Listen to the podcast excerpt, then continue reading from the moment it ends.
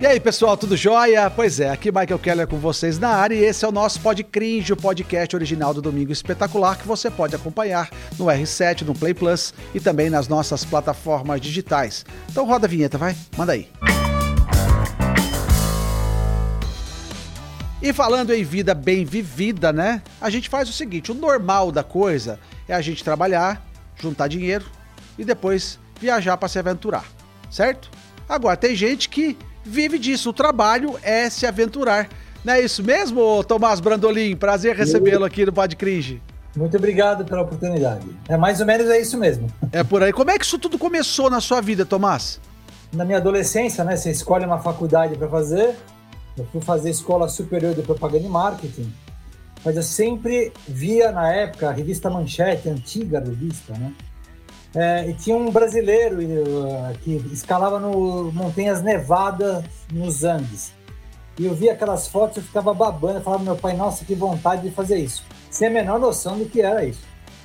Ele falou, não, cara, isso é coisa para rico, tem que ter tempo e dinheiro. É, bom, aí eu entrei na faculdade, conheci um clube chamado CEL, Centro Excursionista Universitário, fica na USP que formava alpinistas, exploradores de caverna, canoagem, trekking, essas coisas. Conheci o esporte, me apaixonei, falei, eu quero viver disso. Uh, aí comecei a me dedicar ao alpinismo, aí fui morar na Califórnia uns anos para poder viver, ganhar em dólar, subemprego e poder escalar montanhas, meio que me profissionalizar. Juntei um dinheiro, voltei para o Brasil, assim, assim, vou viver disso de escalar montanhas, né? de fazer expedições, etc. Ô Tomás, quando a gente fala no, na, nas experiências que a gente tem é, de trabalhar e se divertir trabalhando, para você isso tudo é uma diversão? Porque para mim é uma loucura.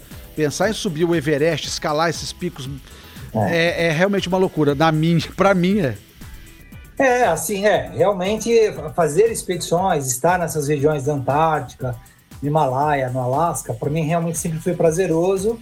É, claro, a gente não tem. Uma, uma coisa que eu coloquei na minha cabeça, já na faculdade, é que quando você faz uma faculdade de marketing, provavelmente você vai arranjar emprego numa grande empresa, paletó e gravata, e vai ter os seus compromissos, o seu trabalho convencional.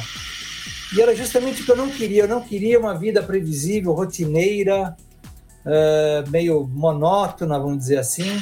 Eu queria aventura e escalar montanhas, viajar, ir para Califórnia, fazia parte do pacote. Então, de uma certa forma, me dá, era, um pra, era um trabalho que me dava prazer, com as suas dores, né? Você não tem um salário, você não tem férias remuneradas, você não tem é, uma garantia de renda, nada disso, né? Você é solto no mundo. Às vezes aparece coisas, às vezes não aparece, depende do patrocínio, às vezes não. É, e quando eu cheguei com 40 anos de idade, com tantos sonhos realizados e tanta experiência adquirida sobre planejamento, trabalho em equipe, liderança, eu comecei a ser chamado para fazer palestras. Poxa, o cara foi para o Everest, foi para o Polo Norte, né? O cara deve ensinar alguma coisa para nós. Eu comecei a ser chamado para fazer palestras a público corporativo. Até que um dia uma empresa, no final dos anos 90, falou: Tomás, eu quero levar meus executivos para vivenciar o que você falou. Eu não quero só palestra.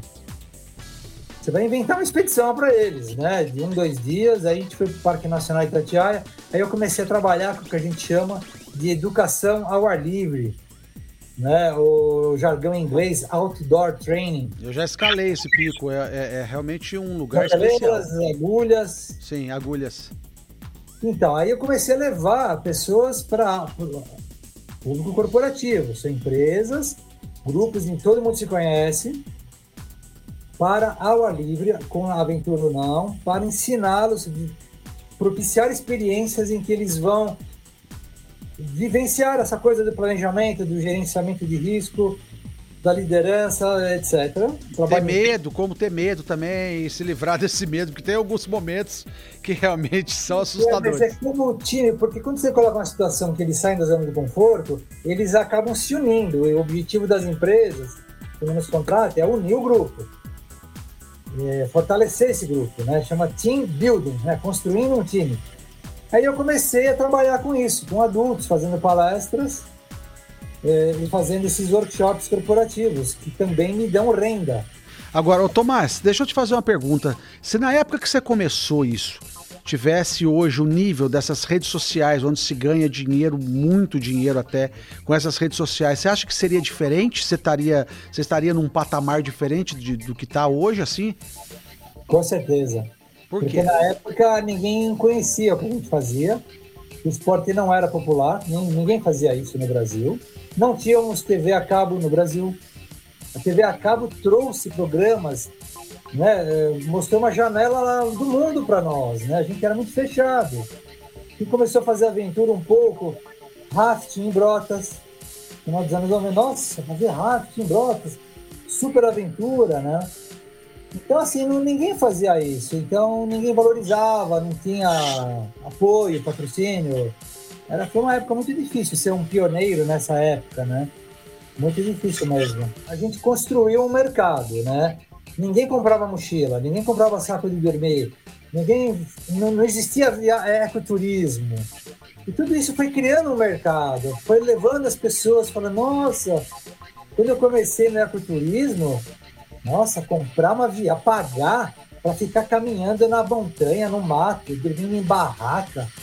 Coisa absurda. E hoje se gasta milhares de dólares indo para a Patagônia, para o Himalaia fazendo isso. Então a gente começou o mercado, né? Aí começou a surgir agências, guias, fotógrafos especializados, revistas, programas de TV, e aí vai, né? Criou o mercado e foi um dos pioneiros, né?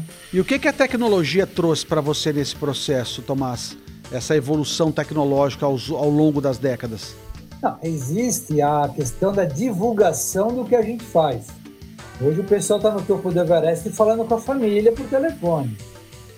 Em termos de tecnologia que ajuda a gente efetivamente não a expedição, os alimentos são mais leves, mais nutritivos, as roupas e os equipamentos, bota, saco de dormir, barraca, são bem mais leves, mais duráveis. Então você carrega menos peso, então a chance de sucesso é maior, se cansa menos. A tecnologia ajuda por esse aspecto, né? E, e quem... tem previsão do tempo online, né? Você está na Campo Base do Everest não, vai ter uma janela de tempo bom daqui dois dias. Sobe 400 pessoas para o topo do Everest junto. Né? E como é que você se virava? Era no olhômetro quando você estava lá no negócio? Você, você conseguia ter uma noção? Porque de repente o tempo fecha de repente, a gente sabe disso, né? Sim, olhômetro, olhômetro, feeling, percepção. E por isso que muita gente morria, né? Ô Tomás, me conta um perrengue que você já tenha passado. Você deve ter passado por vários, né? Eu imagino, mas assim, você tem um ou dois que você tem assim uma, uma lembrança bem concreta na sua cabeça de perrengue que você tenha passado em algum momento? Tive vários. Por exemplo, na Antártica. A segunda vez que eu estive na Antártica foi eu fiquei na base brasileira, comandante Ferraz, e eu estava eu e mais um alpinista ajudando um glaciólogo brasileiro a chegar no topo da calota polar da Ilha Rei Jorge. A desceu do bote numa praia remota e já começava a geleira quase da praia. A gente começou a subir sem ninguém amarrado em corda, porque era muito começo. Mas acho que eu não andei cinco metros, eu caí num buraco e fiquei preso pelas axilas. Eu fiquei o corpo inteiro lá embaixo, só não afundei porque tinha uma mochila nas costas, né? Podia ter quebrado as pernas, podia ter me machucado gravemente. Não era uma fenda de 50 metros, podia ter, foi um super susto, né? No Himalaia, a primeira vez que eu fui numa expedição invernal, Monte Macalu, é, congelei uma das mãos, congelei um dos pés é, tive que voltar, né? Pra, eu dormia numa cova de gelo, não era nem barraca, porque as barracas foram destruídas pelo vento, tive que cavar buraco no gelo e dormir dentro do buraco. Agora, o maior perrengue que eu passei foi treinando para ir para o Polo Norte, no inverno dos Estados Unidos, um parque quase na fronteira com o Canadá, 25 graus abaixo de zero, e eu é, eu queria o casaco para pôr um casaco maior, tal, para montar acampamento. Tirei as luvas durante alguns segundos, as duas mãos congelaram e ficaram assim congeladas, as duas mãos, duras. E eu quase morri nesse dia. O que, que tem na cabeça de uma pessoa que transforma isso num objetivo de vida, de você colocar sua vida em risco? Porque a partir do momento que você vai para lugares assim extremos quando a gente fala, tanto pro calor quanto pro frio, é, é, Everest, você vai para pro Polo Norte, enfim, o que que passava na sua cabeça do momento que você decidia isso e quando você estava na sua jornada e os problemas iam aparecendo, os perrengues, por exemplo, nessa hora de quase que você morreu? Então, é que, é, é que quando a gente conta essas coisas, congelar, uma queda, frio extremo, isso são coisas externas. O que leva a gente para a montanha, e quando eu falo montanha, é um ambiente natural, pode até ser o deserto, a gente vai para uma natureza selvagem, é, é um mergulho dentro de nós mesmos, é uma experiência emocional, não é só esportiva, não é só física. A gente não sobe a montanha só com as pernas, mas é uma experiência muito impactante, espiritual, inclusive. Então, as emoções que a gente vive, recursos que nós temos que ter dentro de nós para solucionar, superar esses problemas, esses obstáculos, é isso que enriquece essa experiência humana, em que a gente se dá essa oportunidade.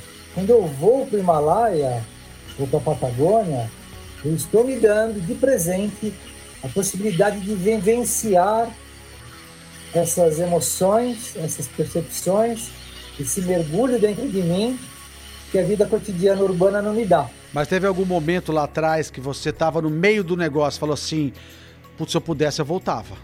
Se eu pudesse, eu não tinha vindo. Já passou é, pela tua cabeça? É, não sei se é bem assim, mas assim, a gente tem que superar e falar assim: como é que eu saio dessa?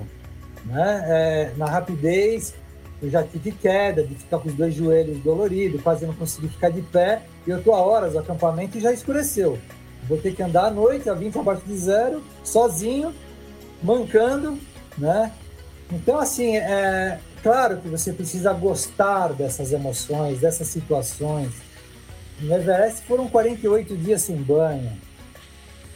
É, a comida é pouca e monótona. Você precisa gostar de se levar a esses limites. Tem gente que não gosta. Tem gente que prefere levar no limite abrindo uma empresa, uma startup e vai investir 500 milhões de dólares e fala: Nossa, que risco, né? Eu posso me arrebentar.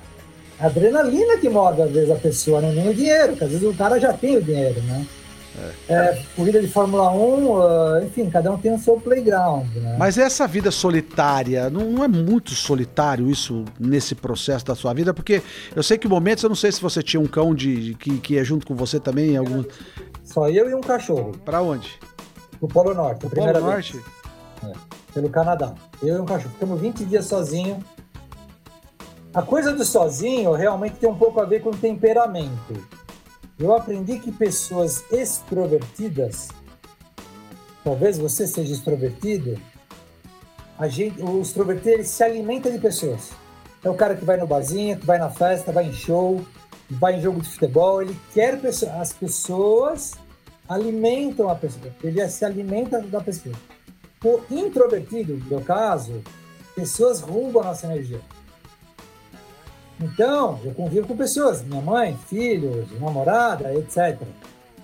A, a, a, eu preciso, às vezes, ficar sozinho para me reenergizar. Pode ser até um amigo só, mas no lugar remoto. Mas às vezes eu preciso estar sozinho. Oh, eu oh. e vários, né? Da, do meu jeito de ser, né? Isso é, isso é verdade, cada um tem seu jeito. E eu levantei o dedo aqui porque eu sou um que me alimento de prosa, de conversa, de ter gente do lado, de divertir, de dar risada. Eu gosto, eu gosto de estar cercado de pessoas. Eu, quando estou muito tempo sozinho, eu me canso de mim mesmo e vou embora de mim. Deixa eu te mostrar umas plaquinhas aqui então, para você dizer para mim o que, que você prefere. E eu, eu vou mostrar para você, mas eu também tenho que falar para o pessoal que está só ouvindo. Tem gente que está vendo a gente, tem gente que está ouvindo. Então eu tenho que mostrar e falar. Eu tenho duas plaquinhas aqui. Alpinismo, palestra. O que, que, você, pre... que, que você prefere? Alpinismo. Nem precisa dizer por quê, né? ah, é. Essa é uma coisa muito urbana, muito né, controlável, né, controlada. Alpinismo. Tem mais duas aqui. Isso, essa aqui, essa aqui é legal, hein? Isso aqui é pra gente que é cringe e tem uma pegada boa. GPS ou bússola? É, hoje se usa GPS, né? A bússola não se usa mais. Mas você já chegou a usar? Pouco. Pouco? Muito pouco. Já te deixou na mão alguma vez ou não? Não. Não? GPS, é, também não. Não. É que quando eu vou, por exemplo, a última, eu fiz uma expedição no Alasca uns anos atrás, eu, de propósito, não, li, não levei bússola, claro, eu levei GPS, mas teve um pedaço e falou, não, eu, eu, Tomás, sem GPS, cara. Você vai usar o seu, o seu feeling, a sua experiência. É, é isso, cara. Você vai observar a natureza e acabou. Então, eu e, e, nesse momento, seu filho deu certo? Não? Deu super certo. Deu super certo. Essa expedição da Alasca teve uma coisa curiosa, Mike. Eu decidi nessa expedição que eu não ia pesquisar a montanha que eu ia subir. Caraca, isso é loucura! Eu fui atravessar uma cordilheira remando uma canoa, que tem um rio que atravessa as montanhas. Eu falei, uma dessas montanhas eu vou subir. Qual? Não sei. Não sei nome, não sei por onde subo. Por que, que eu queria fazer isso? Eu estava no lugar sozinho. Eu queria me presentear com o olhar do pioneiro, como se eu fosse o primeiro homem naquele lugar. E quando você vai para o Everest, você já leu 20 livros do Everest, você já sabe tudo do Everest e outras montanhas. Dessa vez eu falei, não vou pesquisar nenhuma. Eu, como se eu fosse o primeiro ser humano a ver essa montanha. Vou explorar. Então foi um presente que eu dei para mim. Seu nível de doideira de 0 a 100, qual, quanto você daria? Ah, uns 300. Né? É, eu também. No mínimo 500 para você, de 0 a 100. Eu vi o urso, eu, só, eu tava eu, eu, eu, assim, eu dei de cara com o urso. Normalmente eu pegaria a canoa e ia embora, né? Eu voltei pra canoa, peguei a máquina fotográfica, a tele e tal, e fui atrás dele. Qual urso? Isso aí foi o polar lá no polo ou foi um urso... Um urso marrom. Marrom, daquele bem grande? Caprichadão? E ele fugiu de mim. Hã? E ele fugiu de mim. Ah, ele fugiu? Você queria dar um abraço nele, né? É, todo dia a gente coloca um urso para correr no meio da natureza. É, você queria dar um abraço dele, ele não quis, né? Não quis, Calor ou frio? Frio, disparado. Frio. Frio? Frio, muito até, frio. Até congelar, né? Quanto mais frio, melhor. É, então. E o cara quase morreu por causa do frio. Quase morreu congelado. Como neve. Como neve. Ai. Agora, a última aqui para você que eu vou deixar. Foto ou aquarela? Aquarela. Explica o porquê da aquarela, porque muita gente não sabe, né? É que a foto, é, é depende assim, quando você está na natureza, a foto, você tira, usa um clique e tirou a foto, aí você tira vai. Aquarela, quando você está na natureza, você realmente tem que olhar para a paisagem, perceber nuances de cor, de temperatura de cor, a nuvem, sombra, cores, assim, formas, texturas.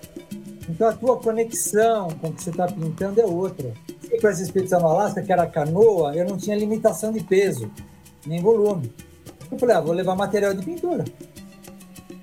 Aí que eu falei, ah, não, dessa, dessa expedição, porque no Everest, esses lugares, você vai de mochila, não cabe, perde, estraga. Né?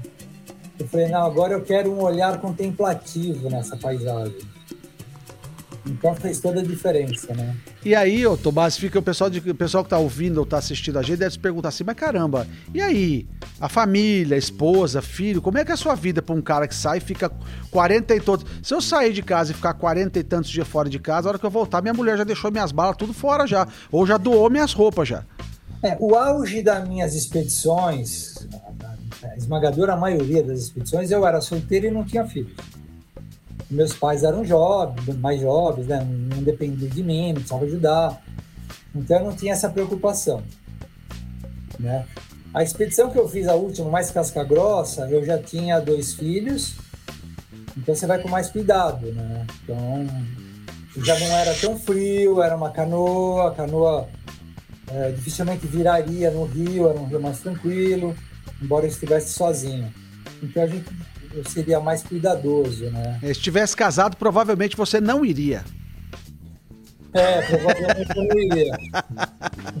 Você é coach e tal, trabalha, trabalha. Hoje você tem, você conseguiu se estruturar bem, uma estrutura que você consegue é, é, ter uma, um, uma renda legal do seu trabalho, que você é, tem um reconhecimento que você que você merece em cima é, disso?